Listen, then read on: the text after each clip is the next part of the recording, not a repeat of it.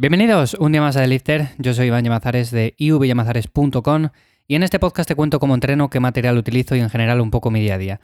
Bueno, hoy vamos a hablar acerca de un tema muy interesante, porque me parece sobre todo que cuando vamos a empezar a entrenar, de que estamos ahí con todas las ganas, con toda la motivación, muchas veces, según va pasando el tiempo o según llevamos cierto nivel de experiencia, nos damos cuenta de que tenemos unas partes del cuerpo eh, descompensadas con respecto a otras. Y no me refiero a partes del cuerpo diferentes, me refiero a una pierna con respecto a un brazo, a un pectoral con respecto a una pantorrilla, ni nada del estilo. Me refiero a la misma parte del cuerpo en el lado izquierdo y en el lado derecho. Bueno, creo que la gran mayoría de nosotros, de los que entrenamos fuerza, bueno, pues somos conscientes de estas cosas y nos damos cuenta de ellas con el paso del tiempo de que quizás tenemos que ajustar un poco el entrenamiento o tenemos que hacer algunos cambios en los ejercicios que utilizamos porque tenemos algunas descompensaciones.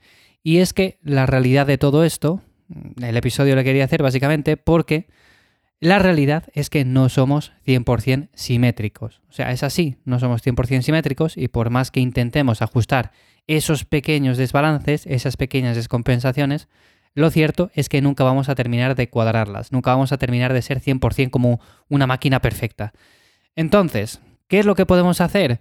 Bueno, pues yo tengo algunas ideas o algunas recomendaciones que suelo aplicar a mi entrenamiento y que seguramente tú también puedas aplicar más que nada para esto, ¿no? Para evitar en la medida de lo posible las descompensaciones. Siempre las va a haber, pero si son mínimas, si son imperceptibles, no pasa nada. El problema es cuando cogemos de repente unas mancuernas, del mismo peso y con el lado izquierdo nos hacemos 10 repeticiones y con el lado derecho nos hacemos 15.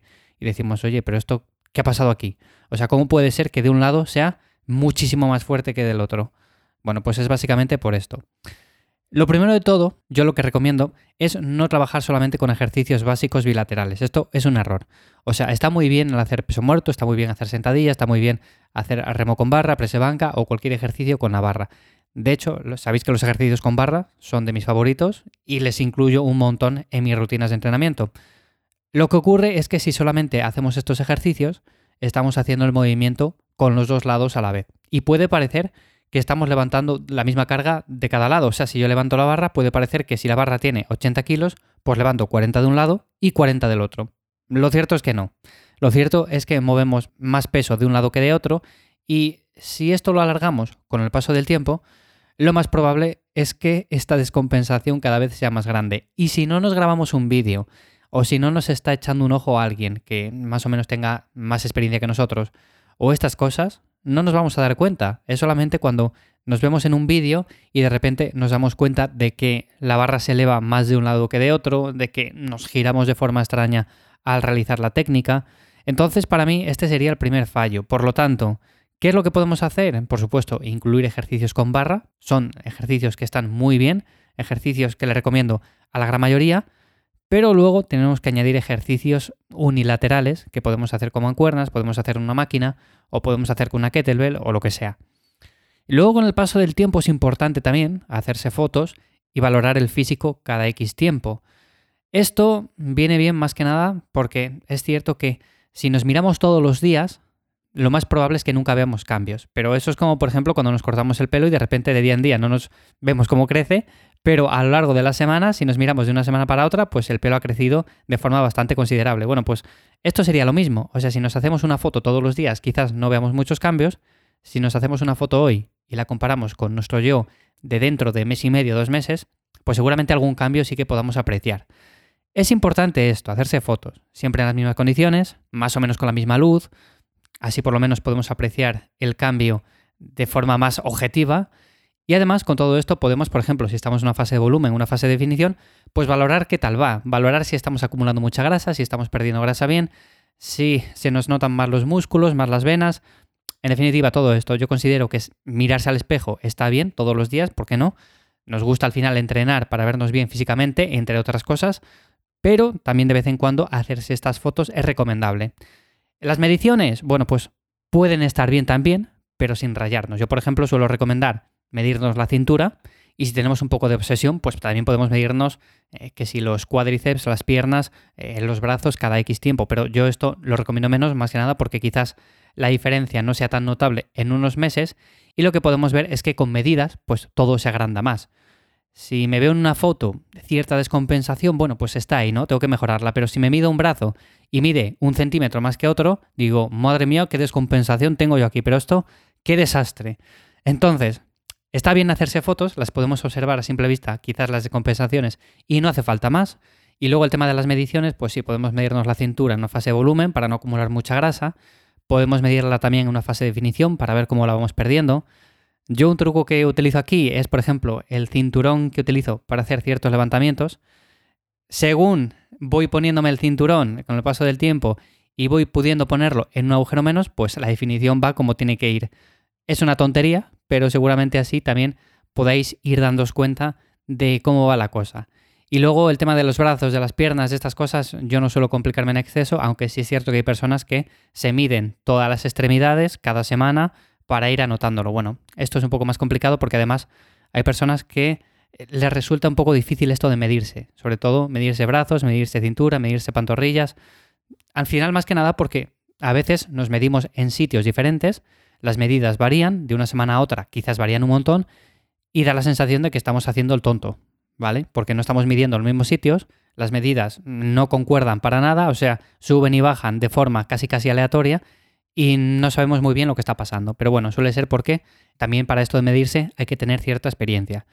Luego hay otra cosa que el otro día comenté en el episodio y es el tema de las lesiones y la descompensación, que es cierto que cuando tenemos un lado lesionado del cuerpo, pues lo más probable es que eso, que ese lado del cuerpo que está lesionado se quede en modo mantenimiento.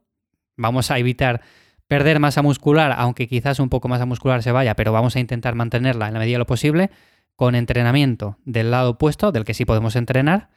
Y lo que suele pasar es que a veces, al principio, sobre todo eh, cuando llevamos X tiempo con una lesión, pues se dé esta descompensación de que vemos quizás, por ejemplo, el otro día comentaba el tema del hombro, pues vemos un hombro quizás un poco más desarrollado, un poco más redondeado que el otro, que el que está lesionado. Esto no pasa nada porque en el momento que retomemos el ejercicio físico, o sea, vamos a ver los dos exactamente igual, porque no requiere de mucho tiempo para llegar al nivel que teníamos anteriormente. Lo que pasa es que al principio cuesta y a nivel mental es un lastre el vernos y decir, oye, es que mira, de un lado estoy mejorando y del otro mira cómo está, que va cada vez a menos. Bueno, cuesta, porque mentalmente cuesta, pero es algo con lo que hay que lidiar y poco a poco, bueno, pues ir mejorando en este aspecto. Si tenemos alguna lesión, pues lo que comenté el otro día, de trabajar alrededor de ella, que no nos moleste. Como decía anteriormente, para mí la mejor herramienta, por supuesto, tenemos que hacer ejercicios básicos, pero hay que trabajar con mancuernas, hay que trabajar con peso libre y hay que trabajar sobre todo de manera unilateral. A mí me gusta mucho, en lugar de hacer el press de banca con barra, hace tiempo que lo hago con mancuernas, pero más que nada porque me genera muchas menos lesiones, noto mucho más el trabajo en la zona del pectoral y también puedo progresar bastante en él. Yo suelo hacerlo sobre todo con bandas de resistencia y además mejora muchísimo la intensidad que se le da al ejercicio. Aquí, al trabajar con mancuernas, como digo, ambos lados van a trabajar por igual. Si movemos X peso, pues las mancuernas van a ser del mismo peso y tenemos que elevarle por sí solo de cada lado. O sea, no hay una barra que puede que tiremos con un lado más que con otro.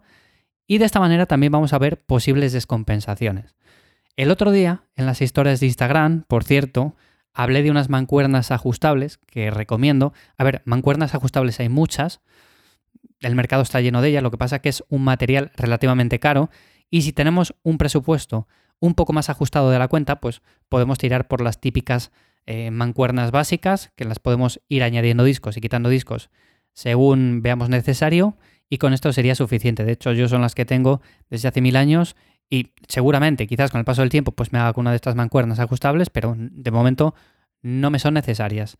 Es cierto que vamos a aguantar más, vamos a hacer el entrenamiento más rápido, son más cómodas, no tenemos que estar ahí perdiendo el tiempo, quitando discos, añadiendo discos, pero tampoco es que sean realmente necesarias como tal, simplemente es por comodidad. Como digo, el otro día comenté por Instagram unas que están bastante bien, pero lo cierto es que aunque están bastante bien, son también bastante caras. Alternativas a estas me preguntasteis algunos de vosotros y os las comenté, así que hoy también las dejo en las notas de este episodio. Y lo bueno que tienen estas que os he puesto es que son hasta 32 kilos, lo mismo que las que comenté en Instagram, Normalmente las mancuernas ajustables tampoco es que sean para muchos kilos, no vamos a ver mancuernas ajustables de quizás 50-60 kilos, pero sí de 32 kilos o de ese peso. Y puede que para algunas personas se les queden cortas, pero bajo mi experiencia, para muchos de vosotros, para los que entrenáis en casa y demás, que tenéis material, pues estas mancuernas os van a ir muy bien. Y más si añadís, por ejemplo, bandas de resistencia, con lo cual aquí podemos añadir muchísimo más peso. Como digo, las que os adjunto aquí en las notas del episodio tienen cinco niveles de peso, tienen un seguro y van muy protegidas, que eso es fundamental porque hay personas que tienen miedo a que se les caigan luego los discos según están haciendo el ejercicio. Y bueno, si estás haciendo un remo no pasa nada. Lo malo es si estás haciendo un press con mancuernas y de repente cuando estás arriba del todo se te cae un disco en la cara. Pero estas tienen seguro, están bastante bien. Eh, cambias rápido de peso, tienen soporte para dejarlas ahí bien guardadas. En definitiva, son mancuernas que suelo recomendar porque cuestan la mitad de lo que costaban esas que puse por las stories. Si tenéis un poco más de presupuesto, pues van a estar bien las otras. Si no, pues con estas vais de más y de sobra. Ya digo que son mancuernas muy, muy buenas y muy recomendables. Hasta 32 kilos, así que yo creo que podéis hacer bastantes ejercicios. Y nada más, como digo, esto es lo que quería comentar un poco hoy, el tema de las descompensaciones, las obsesiones que a veces tenemos con que seamos 100% simétricos, es un poco complicado, pero bueno, ya sabéis que nosotros que nos gusta el tema de entrenamiento de fuerza, de ganar masa muscular y demás, pues a veces nos rayamos con este tipo de cosas. Pues no hace falta rayarse tanto, lo que hace falta es entrenar con intensidad y darle caña cada día. Así que nada más por el episodio de hoy, espero que como siempre te haya resultado interesante o de ayuda, y ya sabes que me puedes encontrar en arroba ivyamazares en Instagram y en mi web ivyamazares.com. Nos escuchamos en el siguiente. Chao.